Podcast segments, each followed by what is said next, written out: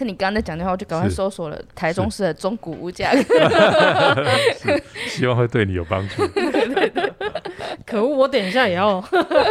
到时候你们两个抢同一间案子。没有，而且我们就说总监你有没有空？哎，所以我们看一下，总监又就创造起另一波的房价。你看，那我也想要看啊，对不对？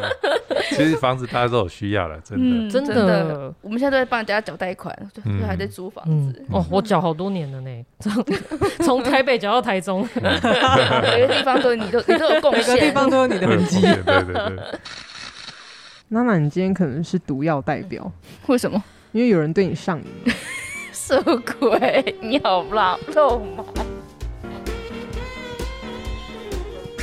你这是土味情话代表哎，你看不叫听众代表，你看土味情话代表。我之前有，我之前有看到那那一系列的东西。五、四、三、二。Hello，你好，我好，大家好，欢迎来到爱播学院，这里是爱问，我是阿布，我是娜娜，我是听众代表大瓜，我就问，房地产的活历史来了，我能不问吗？正片开始之前，很重要的讯息要告诉大家：小众节目需要你来支持互动，订阅可以让爱博更有动力，分享可以让爱博更有勇气。快来 IG 或 FB 跟我们互动啊！爱问给你问，正片开始。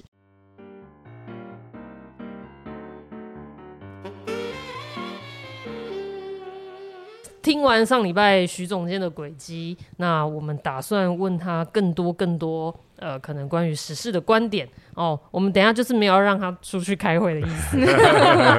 让我们再次欢迎徐总监。哎，各位听众好，欢迎，主持人好。好的，来吧，娜娜。好，终于轮到我的开头第一问。OK。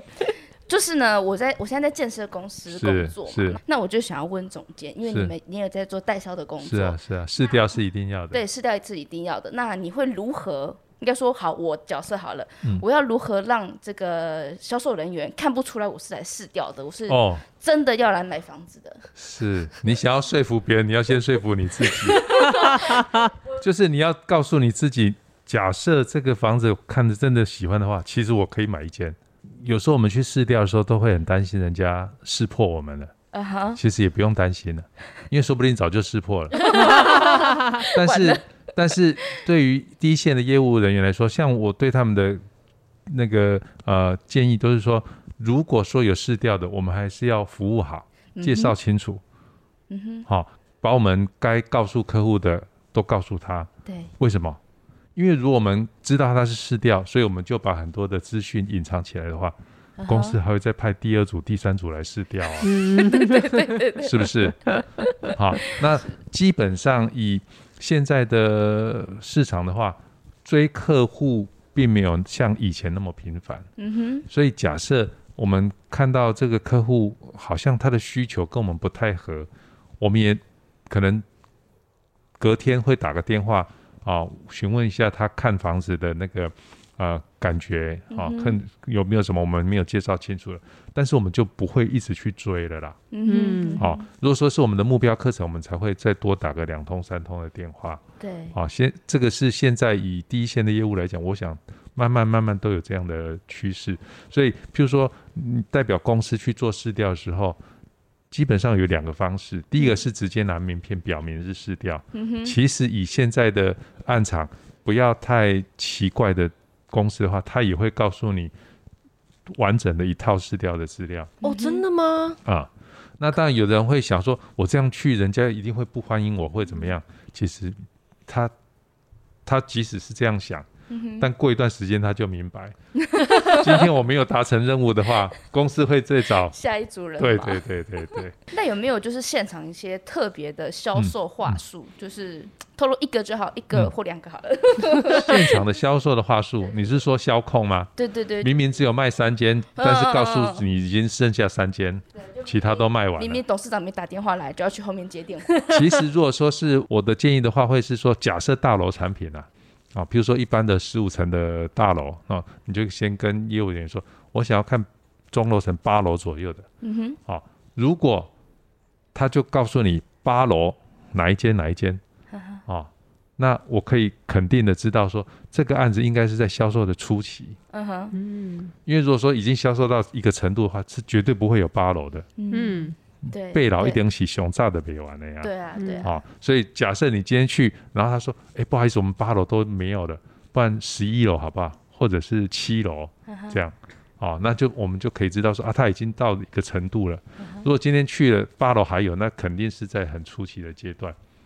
那如果是比如说三楼、四楼这种，嗯就是比较低楼层，就代表说，哎，他可能已经卖到尾巴了，嗯，是这样子吗？对，通常三楼、四楼都是很尾巴才会卖。嗯哼嗯八楼、十楼、十二楼、顶楼，这个都一定很抢手。那二楼也会有固定的需要的的的客户。哦，嗯了解，那通常你们自己真的在卖的时候，嗯就是是也会自自己会选第几楼，自己说。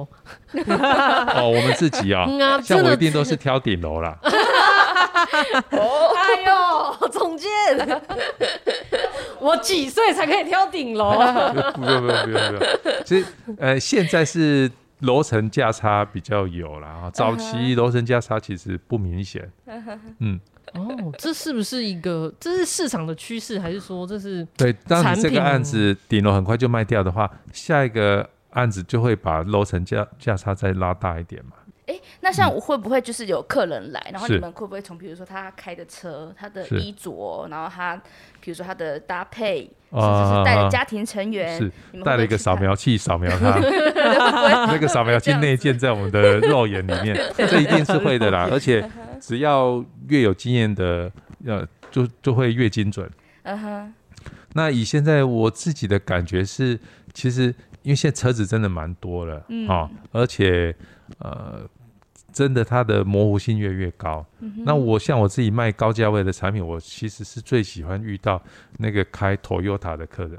哦，Toyota 的，，Toyota 要穿夹脚拖来看房那子？Toyota 的那个车况不能太烂了、你说 Toyota，然后破破烂烂、这样脏脏的，那个大概他他他花钱的那个或者他的财力大概就比较没办法啊。可是如果说就是开一台中规中矩的 Toyota，然后嗯也也也照顾的哦还不错的状况。对，啊，这样通常是很有资产的人的一个一个表征。嗯可能第一趟开 Toyota，第二趟可能就会双 B 或 Porsche 开过。来，真的。开始展现财力了。是，主要还是这个客户我们跟他接触的这个谈话，大概三五句话谈过了以后，就大概有一个底了。总监，你自己在这个销售的经验里面呢，有没有让你最跌破眼镜的？最跌破眼镜的哦，嗯，或者是说你最有成就感的一个成交的案子？嗯，我我觉得是这样子，就是我会教育我的业务人员不要挑客人。其实有很多的跑单老跑，他是很挑客人的。嗯哼，好的客人他就专心的介绍，不好的客人他就不介绍。哦，或者说是介绍的很含糊，就赶快想要再掰下一组。那以我自己的呃建议，我会是这样。那为什么会这样建议？其实我自己的经验里面，不挑客人的跑单，他的成绩都比较好。嗯嗯，嗯，而且呃，以现在的那个大家的自有资金跟房价来说，真的没有说什么房子是什么人一定买不起的，嗯真的。哦哦，大部分的房子，大部分都买得起。哦，只是说你要怎么样做取舍而已。是啊，因为我们现在台湾的这个自有住宅率，我想九十几趴了嘛。然后呃，M one、M two 都到一个很高的水准嗯啊、哦，那利率又低，所以这个部分只要想负担都负担得起嗯啊、哦。那所以不要去挑我这个是我对我的业务人员最主要的建议啊。嗯，嗯，那比如说像我们现在还是年轻人，就可能刚毕业没有几年，呃存款也还没有存到那个首付，要怎么样买到地保？款，不是不是，不用地保，不不用地保，用地保，不用一地保，瓶就好，一平就好。厕所就好了，厕所就好。呃，其实房地产哈、嗯它是很实际的一个一个项目，对，你从它的英文就知道了啊，Real estate，真实的，比这个再真实的不过的事情是没有的。嗯所以呃，以年轻人来说，我的建议是，如果说自住了哈，我们现在讲自住，考虑到现在跟未来，对，不错的地段的那种公寓的房子，其实是蛮适合年轻人的。中古屋也哦，就是也可以，对啊，三四十年的公寓，因为嗯台中有这种五楼、四楼的公寓大概都在三四十年以上。嗯哼，啊，这样的房子其实它的屋况也都还维持的不错啊，而且像我们台中地区有蛮多就是大的品牌的公寓，它屋况到现在为止都还蛮好的。嗯，就是那个楼梯扶手有没有？是早期那种塑胶的红色的，啊，但是它没有变得乌漆嘛黑，没有破破烂烂，哦，或者磨六回。以那个情况来说，那样的屋况其实都还不错。啊、哦，那三十平左右有三个房间，两个卫浴，两个阳台。嗯哼。哦，现在一般的新的房子很难找到这样子。对对。啊，那现在房价那整个都高了啦。这样的房子大概出现在科博馆、美术馆的周边，以现在我估计大概七八百万吧。七八百，嗯、这地区很很明确哦。这个总监整个就奉送。但是你得到什么？像这样的房子，三十平的房子，大概它的土地占比大概会在八平到九平。八平到九平。啊，而且早期开发的，以现在的地目来看，大概都是呃住三或者商一、商二，那容积都很高的哦。嗯哼。哦，如果假设你八百万买到一个土地持有八平，建物是三十平的公寓，你去算一算，那个土地一平才一百万，对不对？八平土地八百万嘛，房子赠送的。对。啊，以后都更的时候，这个商二的土地，以现在台中市来说。商二三百五的容积的土地，应该它的价格会在一百六到一百八十万。嗯哼，所以这个房子你买到土地，房屋不用钱，而且你还赚。好，我要跟他去看，哦、去看。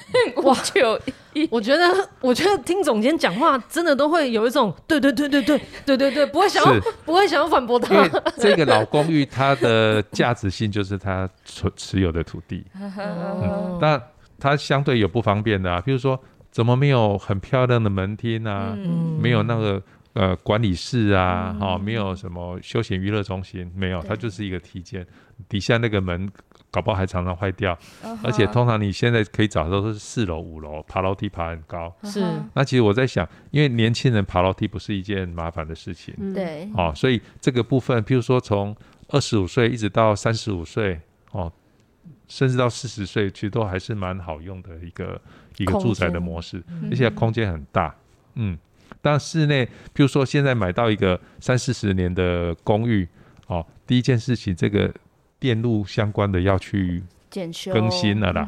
哎，检修一点不好啊，以 以前的电线都很小，直接更新了。对，直接那些电线啊、水管路那些抽换掉哦，或者是没有办法的要拉明管是有需要的。嗯，但是一定很适合哦，起步年轻人起步，先买了，然后就不用再去当帮别人缴贷款，就你就不用租房。对，比如说你二十五六岁，那你买个这样的三房的公寓，至少可以住个十来年。对，那个 CP 值是非常好的，而且你现在买是三十五年的公寓，对不对？你住了十年，这是四十五年的公寓。各位，假设再过十年，五十五年的公寓，它一定会都更了吧？哦，啊，我们等得到的，没问题。哇，五九一，赶快滑起来！对，我之前有看过一间公寓，就像总讲是。一间比较久的公寓，然后它是。呃门打开之后，它是会有先有一个像小阳台的地方。啊，是从阳台进去的啊，嗯，很多，我超爱那种。的，对对，我也是，是啊，所以可以以这个为目标去 去找，但以现在我知道这样的公寓的产品。不多啦，嗯，但是慢慢等都会有机会，倒是不一定说哦，我刚开始买房子我就要买啊、呃，先某某公司的新案子，那其实都很小，而且说实在的不便宜，而且公设比又可能会比较高一点，没错没错，对。说到这个要买第一栋房子的时候，很多人都会问说，我要怎么知道这个建商好不好？其实大部分人买的都是不好的建商。比如说，比如说它的案量比较多的，对，因为你越追求品质，越仔细的话，基本上你的成本越高。对对。但如果说你很含糊的话，只要符合法规，其他不太 care 的话，基本上它的成本会比较低。那这样的公司比较 rough，它推案量比较大，它可能在抓那个利润管销也会稍微低一点，因为它其实不用那么多的公司的内业客服人员了、啊，基本上它不客服哪需要业务客服人员？但是如果说这个客服做得很好，它一定会有固定的很多的成本。如果你有去看了三个房子，对不对？这个便宜一百万，大部分都会先选便宜一百万这一个。嗯，其实价格是在做决定的时候是一个很重要的关键。嗯，所以其实不用怀疑啊，只要你手够的话，你大部分买的房子都是品质不会很好的房子，嗯、因为品质很好的房子会觉得它太贵了，不值得买。嗯嗯，嗯哦，总监刷新我的三观呢。啊，你直接一语道破，你不管怎么挑，你基本上都会挑到不是很好的房子。有没有从空间上面，可不可以给我们一些建议？说，哎，这个格局要怎么看呢、啊？嗯、才不会就尽量去避免那种不好的格局。是啊，那我这个部分我会相信每个人。自己的感应的能力啦，嗯哼，哦，我我常常都会说，你只要进到这个空间，对，你自己静下心来感受一下，好或不好，其实你自己会知道。嗯哼，如果你第一次不知道，就第二次再去一次。白天去了不是清楚，那晚上再去一次。嗯，在他的楼下或者到楼上带看啊，我觉得那个第一眼的感受是最重要。那至于其他很多什么什么风水好不好啦，哈，各方面的，我我觉得。呃，这个的来源，我们我们常说是从从这个藏书来的。嗯哼，啊，那个时候的居住的环境空间跟我们现在完全不一样。嗯，啊，所以呃，开门的方式跟古代也不一样。嗯，啊，我们的建筑的形态也跟古代不一样。嗯哼，啊，所以大部分都是后面的人去穿凿附会的。嗯哼，啊，上面对的这些对的黑了啊，或者是什么左边右边，这这个其实我想。主要是我们要住在这里，那我们在这边感受一下、uh huh. 啊。比如说，假设中介朋友他带我们看，那我们也许可以请他让我们独处在这边两三分钟，在这两三分钟的时间去感受一下这个空间啊，跟你有没有什么样的喜欢或不喜欢？你只要多看几间，其实就会慢慢的越来越清楚。那即使选错了也没关系。如果我们年轻人身强身强力壮的啊，遇到磁场跟我们不合的，我们搬家就是了嘛，也没什么大不了。卖掉就是，对，卖掉就是了。我以为我以为是要请什么道士，要请这种就是身强力壮跟他对抗。我我们在销售现场，其实我我常跟我们业务员说哈，如果遇到那个有请老师的哈，我们要特别的啊在意，特别的高兴啊。那业务员就说。哎、欸，总监不是啊，那、啊、老师如果说不行的话，他就不会买我们的房子了啊。哦，对，那我我说那没关系。如果说这个客户下次有带老师来，你一定要先搞定这个老师。嗯哼。第一个你要先把名片给老师，对，跟老师认识一下，老师借来给你指点一下。嗯。那、啊、通常我们以前遇到的情况就是说 啊，这个阿伯安内啦，哪边沙班的沙班啦，细班的细班。就是这个回呃啊，对对对对，小红包小红包，对小提醒这样子。哇，那大家都是慎重嘛，哈，所以我们就是呃让买买方他也觉得慎重，然后他有听到老师的话，老师也得到他的专业。啊的一个报酬，嗯哼，那我们也完成一项任务，我觉得这是一个三赢啊。嗯，我我觉得总监讲话很像在上卡内基，是，我觉得这收获好多。好，刚刚有讲到一个点，就是说要怎么选好建商嘛。总监的答案很特别，我们第一栋入手的房子肯定真的是没办法一步到位嘛，是，可是会希望说，呃，至少保障自己。像最近有好多新闻，什么小建商倒闭啊，嗯，至少不要倒。是对，那为什么小建商会倒？呃，以我们现在的这种预约预预售履约的这种制度啊，哦，其实那种建商倒闭落跑的情况是很少了啦。哦，哦，好像最近在新北有一件，其实他也没有落跑，他是转手掉了。嗯，早期二三十年前很多看到那个报道是，那个时候没有这么多的保证制度，所以那时候预售屋去买，结果就钱拿不回来，很多。啊，现在已经很少了。那我刚才讲到的说，我们第一次买的房子，我不一定要求到最好啦。说实在的，便宜一百万其实是一个最大的好处。其实那多的那一百万，我们就可以把我们的生活的内容把它调整得更好。嗯，那很多东西是看我们怎么样去照顾我们生活的这个环境。是，嗯，所以即使买到就是评价不好的建商，对，只要没有大纰漏，哦，其实现在对于耐震。弯头钢筋这方面的要求都是比以前高很多了，哦、嗯，所以其实可以担心的事情已经很少了，不不用太过于担心。嗯、但有人比较呃吹毛求疵一点呢、啊，那个油漆有点小裂痕啊什么，其实这个跟我们的生活环境的呃实质内容其实也没有很大的影响啦。嗯、是是，说到这个生活环境，我就想到总监你就是现在在看这个卖房这件事情啊。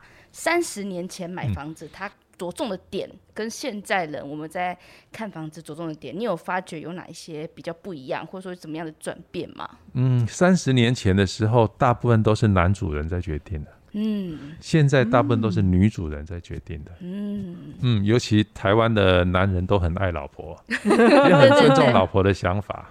对对，那太太不高兴，就是全家不高兴。所以早期哈，呃，业务第一线的业务基本上都是女孩子。啊哈。那现在有蛮多男孩子的，而且卖到越高价位的话，男孩子的这个比例对会越高一点。哦。呃，它的效果也相当好。嗯嗯，所以就是，嗯，原来是这样。我们原本也很好奇，就是对以前好像跑单的很多都是女生，对，那个时候都是男主人在做主。所以是因为客户他做就是做主的人不一样，然后现场的呃销售人员的性别就会去随之调整。会啊，会调整啊。嗯，其实这是潜移默化的，对不对？慢慢调整啊，这个物尽。那个物竞天择嘛，就是我们这个案子有五个跑单，对不对？一个男的，四个女的，对。啊，结果这男的表现的相当好，下个案子我们就会五个里面调整到两个男的，哦、对不对？是这样来的，嗯。哦，原来是这样。那那总监，我想问，是就是建设公司、嗯嗯、是他们的需求变化有没有什么最大的？首先是这二三十年的建设公司业主本身的素质也提高很多了。嗯哼，因为早期不是说你房子盖得好、设计的好，你就会卖，因为那个时候是一个需求的时代。对，什么房子都很多人都买。嗯哼，嗯，现在不一样，现在就是大家会慢慢看得多好的房子，会希望说我自己公司推的也是比较好的房子。嗯哼，而且早期很多的应酬，现在基本上没有了。嗯。早期那种跟建设公司做生意，喝喝酒喝到肝都坏掉了，现在应该不太会有常听到这种的情形。嗯嗯，对，是一个很好的发展。所以是因为市场其实更成熟了，对不对？对，市场更成熟了。那就是你自己觉得这个实价登录的机制，嗯，你多年前会觉得需要这个机制吗？嗯，其实这个机制在欧美是行之多年了。嗯，哦，当然他们的这个呃。这个地震相关的法规跟我们不太一样，啊，譬如说像美国，他们呃这一栋这间房子什么时候成交多少钱，里面有哪些东西，格局怎么样，他们是写得一清二楚。但是这个房子是谁的，不太容易知道。是是是。那我们台湾，因为我们一直以来就是早期我们去调这个地籍成本啊，或者说是建物成本，所有权人的名字白纸黑字三个字全部都写得很清楚。啊，那。这个是有不达不不一样的这种这种地方。那我们是从台湾早期的登记的制度一直走下来，所以我们今天是可以看到这房子是什么样子，然后所有权人是看到信哦。我觉得这是一个还不错的方式。嗯哼，嗯，那我觉得这个实价登录制度是呃真的很需要，一定要有。嗯，好，那当然实施的实施的初期的话，会有一些呃。不习惯或者是比较荒诞的事情，嗯，那其实它就是偶尔发生的事情。你看这最近以来，这个实价登录的争议就慢慢的减少了。嗯，嗯，我想这个是对于市场的稳定是有帮助。那我们直接让听众来问一些问题，嗯、好的，好不好？好，来呱编，我想要问总监，就是一个非常小的事情，就是说。当然了，我我年轻人要买房子，一定会有一些看不透，或者是自己很纠结的一个小小的点。嗯、那总监可不可以来分享一下，可以给这些看不透年轻人一个什么建议？就是房子就买吧，还是怎么样？是基本上，如果说是第一间房子是自住啦，哦、嗯，其实不管任何时候都是买的好时机。嗯，当然要量力而为。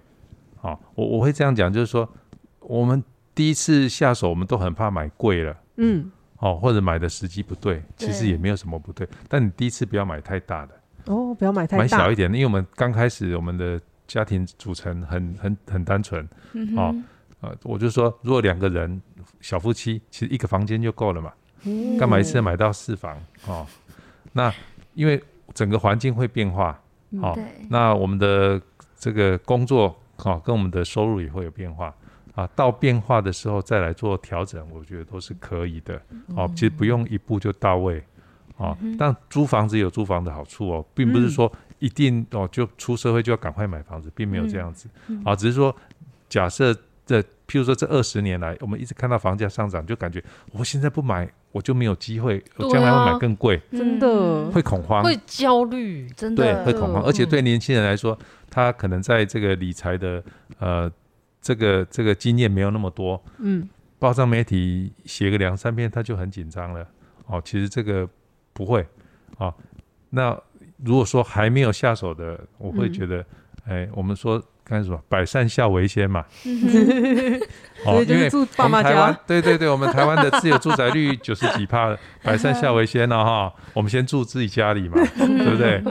对家家里如果有两三间房子，以后可能会呃看这个儿子儿子女儿蛮孝顺的哦，就留一间给他嘛。哦，这个可是像我们北漂族，对啊，像我们可能自很己，难，对啊，中南部我们可能到外县市工作啊、是外县市工作，作是。真的是有时候也是一个不得已这样子。对，因为如果我们到外县市工作的话，房子这部分是我们一个居住的机器啦，嗯嗯不一定要拥有它了。我们付租金，但我们会觉得说，我们帮房东缴贷款很不划算。其实，如果说你是去买买卖的过程，它其实也会损耗很多的金额。嗯嗯嗯，好，所以如果说时间不长，两三年，我觉得用租其实是一个蛮不错的方式。嗯，哎，那总监，你有没有是。观察到，就是说，呃，最近几年呐、啊，两房的房子比较好在转卖，还有说就是三房，就是大平数三四房的这种房子比较好转卖。嗯，我们台湾的家户人口数啊，哈，如果这二三十年的变化，三十年前大概四点多五左右啦，现在应该是在二点多，就是平均一户是两个人或三个人的人口组成。嗯哼啊，那所以两房应该是蛮符合我们现在台湾地区的这种家庭人口组成，嗯，只是说这两房是多少平数对，啊？是二十平的两房还是一百平的两房？啊，这就看每个人的口袋的深度。嗯但两房这种模式，我是觉得很适合现在台湾的一般的家庭的需要。啊哈，嗯啊哈，总监，你觉得未来格局可能会有一个，比如说假设五年内会有一个大变化吗？五年内的变化应该不会很明显，基本上两房应该会是一个趋势啦。嗯哼，其实这个从早期到现在都有这样，只是说呃自己的心态过不过得去。我这样讲就是说，我们看到七期新市镇中心很多的百平豪宅，百平豪宅，你觉得它会有几个房间？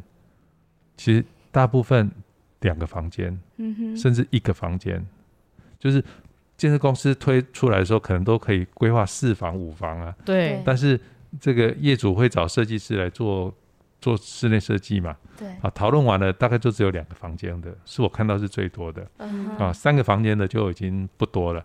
啊，一百平做四个房间，好，七期的大楼是更少，少之又少。嗯哼，啊，其实只要你跟设计师有沟通，其实对你自己真的需求哦就已经很清楚。嗯那但有的人是会想说啊，不对啊，我有三个小孩啊，嗯以后他们都过年过节回来的时候，总要有个地方住。嗯哦，我觉得这倒是是是一个考量的因素，但是一年只住个几天，是不是三百六十五天都要准备一个房间在那里是不一样。对，但是我们每天生活的空间啊，假设我们的家户人口数就是二点几啊三以内，那两个房间我觉得是会比较实在一点啊。嗯。嗯，了解。而且刚刚总监也提到，还是要跟设计师讨论。是。我们前几天才在讨论，就是现在有很多可能会想要自己倾向自己来，甚至自立啊是啊自建。是。嗯，对是。对，就是那设计师的位置呢，跟专业呢，就是。是还是要跟设计师沟通嘛。是，那设计师他有不同的功力嘛，嗯所以可能多聊几个设计师的话，就可以找找到跟自己 key 比较符合的。嗯，了解。好，那我最后要是问出一个我心中埋藏已久的疑问，希望可以在总监身上得到一个答案。是是，就是不知道总监知不知道，就是台湾那个 Art Deco 的这个风格啊，哦，是是是，到底是什么时候开始的？而且哦到底都是谁在买单？就是这个很影响台湾美学。其实我我常这样讲，豪华哈是人内心深层的渴望。嗯哼我们今天不管我们的社会地位是什么，我们的收入是多少，我们都希望让自己豪华一点。嗯不是豪华，就是呃好一点嗯哦。那 Art Deco 它是一个在一百年前的那个时空背景，去展现这个业主本身的财力是跟他的品味的一个很重要的传递。但我我想，第一个我我先不会觉得装饰是罪恶啦，嗯就是我们出门我们总是会呃配个颜同颜色的手表啦，嗯哦耳环啊、眼镜啊、包包这样子啊哈。对，一个程度以内的装饰，我觉得是表明我们自己，嗯但太多了就不好了嗯哦。那 Art Deco 在台湾的话，我想是在大概二十年前啊、哦、开始慢慢的冒出来，更早之前比较像是帝国主义，就是弄个山墙啊，嗯哦这种像是希腊神殿啊，弄个圆顶啊，为什么？啊万神殿啊，为什么？啊。大家会觉得那样比较高级？啊，就会觉得比较高级。那嗯。另外一方面就是你对空间的鉴赏、嗯。掌握的能力比较不够的时候，你直接拿个东西来炒是最快的。是。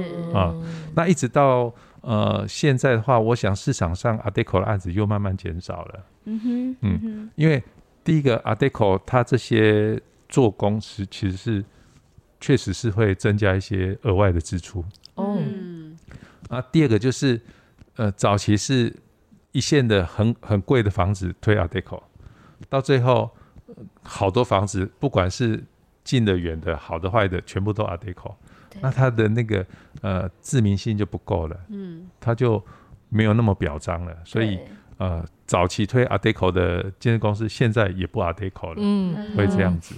那我想这个是一个好的进步啦。嗯，那说实在，像我们台中看到几个很有名的 Art Deco 案子，拿到世界各国去比，它都是很精致的。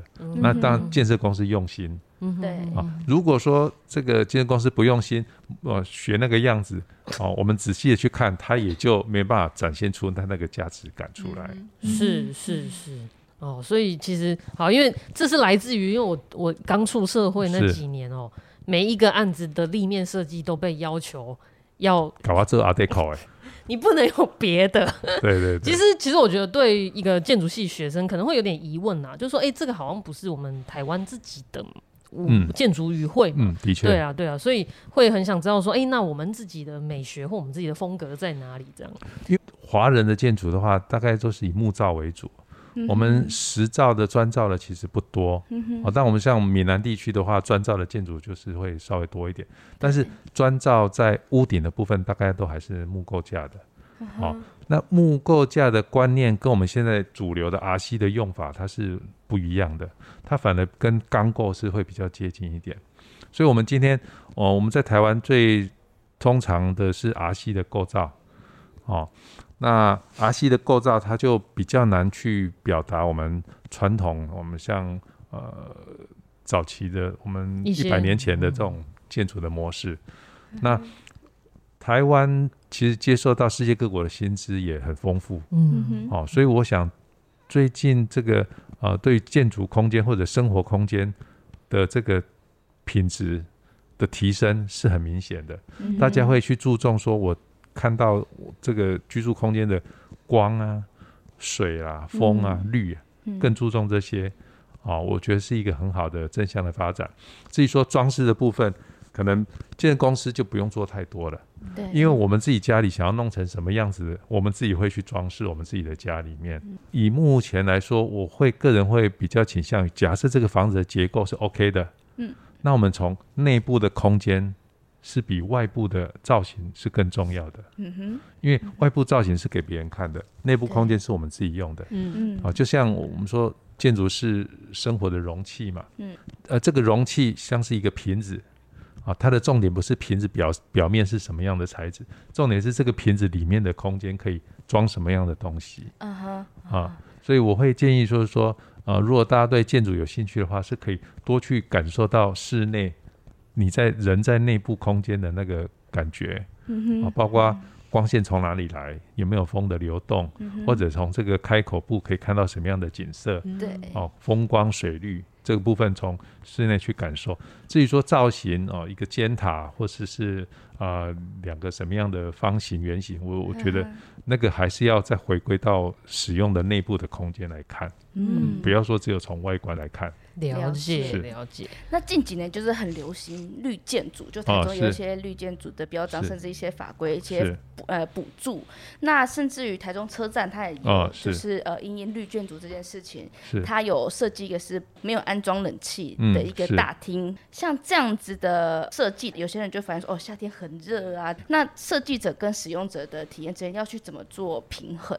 以我们台湾的设计跟使用者，它是比较脱节的，嗯哼，啊，包括像我们的呃师建筑师事务所、建设公司、营造厂，嗯，以我们台湾的法规，它都是必须要切开的，嗯哼，它很难去做到一个从上游到下游的一个连贯，嗯，那我个人会觉得说，呃，像车站做不做空调，啊，当然我们有很多的绿建筑的手法可以去降温，嗯，但是实际使用还是要去慢慢做调整。嗯，啊，譬如说我们这个这个发包的业主，哦，某个啊台铁的单位，那我们希望是做到这个的目标，但不一定一步会到位哦。嗯嗯嗯。好，假设这个设计师提供了很好的绿建筑的方法，但是使用者还是觉得闷热，那怎么办？很简单，就是改善。对，改善跟维护都是很重要的。啊。用一些风扇的设备啊，嗯，哦，或者一些水的这个降温哦，水雾啊，对，我觉得都可以做到的。哦，但空调本身它就是一个很大的环境的负担了。是是，能够减少使用是最好。嗯哼，好，那呃，有人天生就比较怕热，对对，那他会觉得这个很热的空间他就。不舒适啊、uh 这个都是要照顾到的。对，那，但我是会觉得说，也我们也不要去苛求它一一步到位，嗯、或者这个设计师怎么设计出来的，明明是绿建筑，但是是不好用的建筑。嗯哼，嗯哼，因为设计本身也是要经过我我跟你讲物竞天择，慢慢去调整。我还搞工，我一次我就可以，人家都有空调，我不用空调，然后又很凉爽。对，应该没有那种天方夜谭。嗯嗯，是所以。大家都要慢是慢慢的去 approach，好、哦，然后一步一步去慢慢调整起来，uh. 相信会找到一个方式，啊、哦，嗯、那当然最重要的是大家呃这个这个用电的需求啊、哦，冷气的需求能够降低，对，哦也。我们知道二十年前的我们的台中市的环境没有像现在那么热，嗯哼，啊，因为现在大家的冷气房多了，所以就把热气都一直大家互相往外丢，那当然整个热度是会越来越高。嗯嗯嗯，确实是的，是的。哇，我今天徐总监真的让我们问好问饱哎，我们真的已经就是就是想到的问题都拿来请教你了。对啊，那今天真的谢谢徐总监给我们这些分享，谢谢大家。从总监身上真的听到很多面向，不管是看时事的角度、处理事情的角度、累积自己的角度，是我觉得总监都给了我们很好的示范。是，不要怕麻烦，是不要怕麻烦，不要挑客人，是。有很想要再来第三步是什么？就是呃一步一步慢慢到位。没错没错，不要急不要急，不要想要一步到位。谢谢总监的分享。然后如果我们观众有敲碗的话，我们可以再敲碗你吗？是可以没问题。